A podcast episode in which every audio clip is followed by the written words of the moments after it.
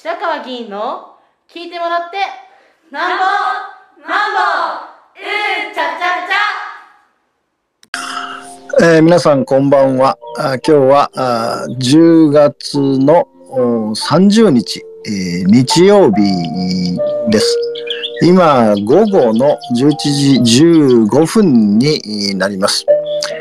えー、ちょっと今日遅いんですが、あ今日はあ3つのことについてお話ししたいと思います。えー、昨日ですがあ、10月の29日の土曜日、えー、午後6時半からあと7時、えー、40分過ぎまでですが、あ第10回の白川秀次駅前市民対話集会を新越谷駅の東口の広場で、えー、実施をしました。えー、もうすでにですね、えー、ライブで公開配信してますので、えー、私の YouTube 公式チャンネルにアクセスしていただければ、すべての流れについてはご覧いただけることができますが、昨日は特にですね、えー、9月議会最大の焦点となりました小中一貫教育蒲生地区の新校舎建設の契約議案の秘訣から見えてくるものということをメインテーマとして、えー、お話をいたしました。えー、まずですね、えー、越谷市小中一貫教育の基本方針というのを令和2年の5月に越谷市は、まあ、策定をします。で、その中でですね、まあ、小中一貫教育とはどういうものかとか、えー、どういうことを目指すのかというようなことを、まあ、基本方針として確定をします。で、えー、その中の一つは、まあ、学向上とか、自己肯定感の高揚とかですね、えー、いうことが、まず大きな目指すべき方向。それから二つ目は、カリキュラムマネジメントの確立。それから三つ目は、まあ、社会に開かれた教育課程の実現ということで、まあ、特にですね、学校運営協議会の制度、まあ、学校と地域が連携していくというですね、えー、この学校運営協議会というのは極めて大きな位置づけや役割ということになりますが、あそれが3つ目ですね。それから4つ目に、でこれらを目指すときに、小中一貫型の小学校、中学校を建設するというパイロット校として、えー、まあ、蒲生地区に3つの学園を作ると。既存の小中学校、統廃合して作るということが、まあ、この時大きな方向として決まります。そして、その学校へ協議会ということについて、えー、も今度は文部科学省学校教育行政の組織及び運営に関する指針というのですね、えー、平成29年3月31日に、まあ、改正案として出します。まあ、要するにこれはですね、えー、学校現場がもうこれまでにない、えー、右肩下がりになってですね、不登校とか、登校拒否とか、いじめとか、自殺とかですね、えー、DV とかですね、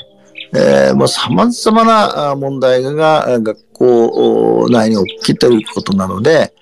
えー、まあ、学校だけでですね、何度解決するということは難しいと。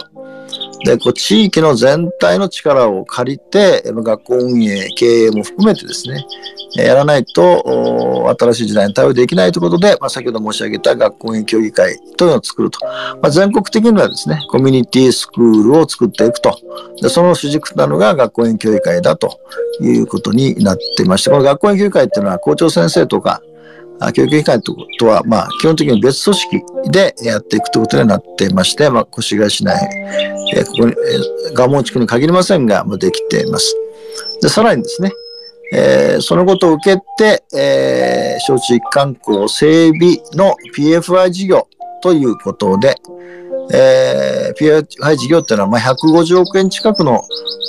建設費がかかるので、まあ、民間の活力、民間の力、民間の資金、民間のノウハウを導入して、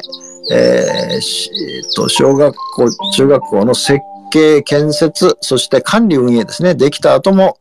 15年近く管理を一体的に引き受けていく。で、それを民間の企業に、えー、受任していただくような形というのを PFI 事業で、これも決定いたします。で、えー、さらにそれがありましたので、えー、まあ、蒲生地区にの、えー、関係者の説明会があ次々と行われて、えー、まあ、新しく入るですね、1年生の新入時の保護者とか、それから2年生から5年生までの保護者、それからあ地域の市民の皆さんですね。この説明会があずっと行われてきた経緯があります。えー、そして、えー、その入札に総合評価一般競争入札という、えー、令和8、令和4年の8月10日に仮契約を結ぶんですが、あ総合評価ということですから、さまざまな技能とか、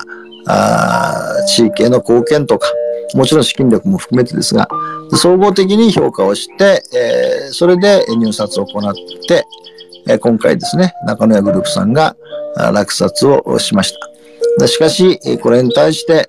えー、9月の越谷市議会で、えー、自民党や公明党、刷新クラブ等の反対によって議案が否決されるという事態になって、その反対した議員さんの基本的な理由というのを、まあ、ずっとお話してますが、あその入札を審査をした審査員のメンバーが条例上は5人だけども3人であるとか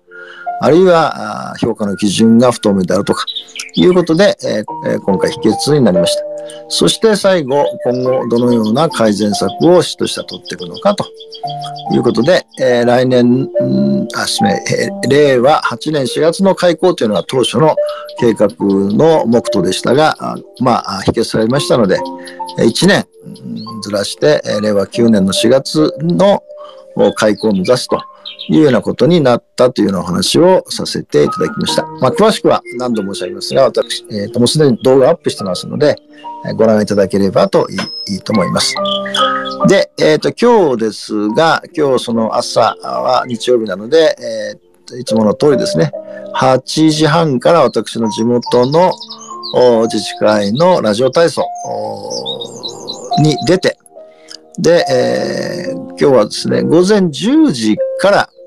えー、っと、私の毎月開催していますタウンミーティング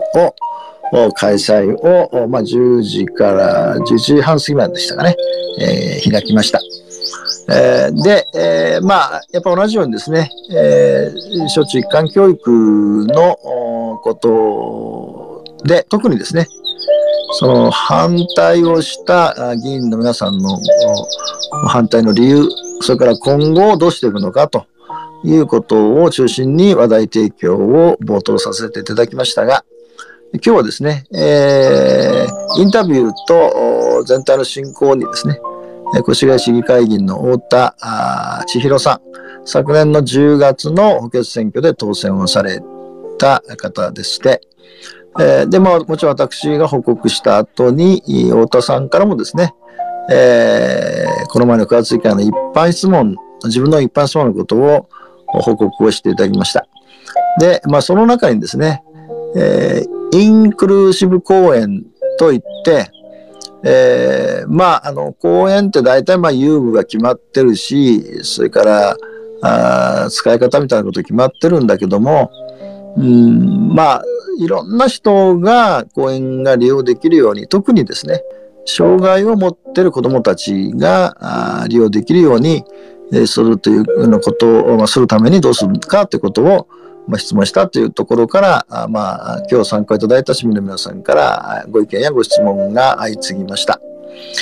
えー、でもちろんあの障害を持つ皆さんがですね、えー、使えるという講演が必要なのは、もう全員それはもう当たり前なんだけども、えーと、そもそもですね、今の公園の使い方もそうですし、公園の設置や公園の構造や、あるいは管理運営みたいなところも、結局その行政があれこれ決めてるわけですよね。えーまあ今でもですね、えっ、と、通常の公演で、えーその、キャッチボールができないとか、サッカーができないとか、まあ焚き火ができないとかですね、えーまあいろんなその制約の中で、まだ公演もあります。で、えーもちろんインクルーシブ公演も作るということについては、あまあ、いわばある程度のルールを作らなきゃいけないということになると。で、ルールによって新しいですね、えーまあ差別ということも生まれるかもわからないし、それからあ利用する人の中にもですね、えー結局、その公園の利用の仕方ということだけじゃなくてですね、社会の中で、えー障害を持つ皆さんとどういうふうにして生きていくのかということの基本的なあ意識が変わっていかないと難しいんではないかというご意見もあったり、だから私は基本的にはですね、えーまあ、申し上げたのは、あ公園をすべて行政が管理をし、えーこの葉が落ちたらすぐに、えーこの葉を掃除をしてくれ、砂場の砂が少なくなったらあ全部行政がやってくれる。えーで、監視カメラがあって、えどんな人が出入りしてるかも全部わかる。だから不審な人がいれば、監視カメラによってすぐ通報して、えそれを排除する。えーというような公園がいいのか、えー基本的に公園の運営管理はすべて、えー地元の皆さんで運営をしていく。えー、従って住民の皆さんができる範囲で、えーまあ、掃除とか、えー運営管理をし、えーなおかつ、さまざまな人たちが利用するので、ある意味ですね、えーまあ、不審者と言われるような人たちが入ったとしても、住民の皆さんの日常の、まあ、いわば、その関係者のところでそういう犯罪が起こらない、えーあるいは、なんて言いますかね、えー雑多な人たちがその公園を利用できるというどちらを選、どちらの方がいいと思いますかと。だ日本人はやっぱりどちらかというともう危ないから監視カメラがあって全部行政がやってくれた方がいいというふうになる場合が多いんじゃないかと。だけども本来、地域の公園というのは行政が一方的に管理をし規則を作り、えーそして監視カメラで全てを管理されるということではあまあ、いわゆる人権の意識とかあいうことは生まれないんではないかと思いますが、まあ、それはどちらがいいかっていうのはも文字通り住民の皆さんが選んでいくということなんだという話をさせていただきました。えーそして、え3番目にですね、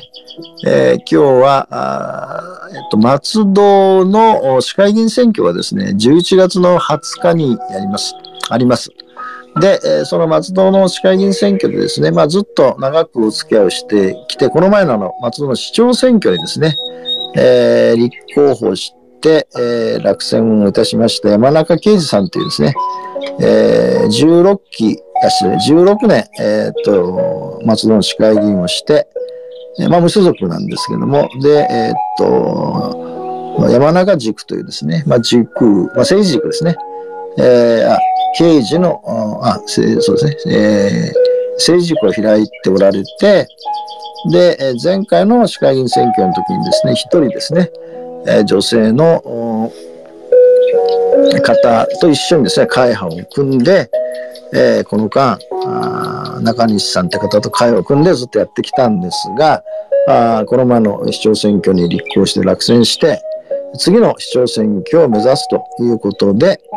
えー市民力というですね、まあ、会派というかグループといいますかね。で、そこの政治塾で、えーまあ、あの、受講した皆さんを含めてですね、新しい新人の候補者が3名、それから、まあ、中西さんという現職、今2期目の現職の方と4人ですね。えーまあ、政策発表会といいますかね、いうようなことの、集会が今日松戸であったんで、松戸まで出かけていって、その集会に参加をしてまいりました。うんまあ、政党ではないとおっしゃってたんですが、まあ、まあ、地域政党のような形態になると思うんです。おそらく4人が当選すれば同じ会派を組むということでしたし、それから来年の県会議員選挙に、えー、まあ、いわゆる市民力の公認としてですね、えー、県会議を立てるというようなこともおっしゃってました。で、え、一応この公募して、まあ、審査をされたんだと思うんですが、まあ、市民力の公認という形で、え、選挙が叩かれると。ただし、定数が、えっ、ー、と、40、44だったですかね。今、今、欠員の状態があるんですが、あで、公営掲示板がなんかの80番ぐらいまで公営掲示板ができるという、ものすごい、あの、数の方が立候補されるんで、えー、まあ、あの、注目される選挙とはなっておりますが、それぞれ、えー、新人の3人の方はなぜ、えー、立候補するのか、何をやりたいかというようなことを、それぞれ、えー、決意表明をし、えー、参加した市民の皆さんから質問を受けるという形をとっておられました。うんまあ、この前の先月の総日の市会議員選挙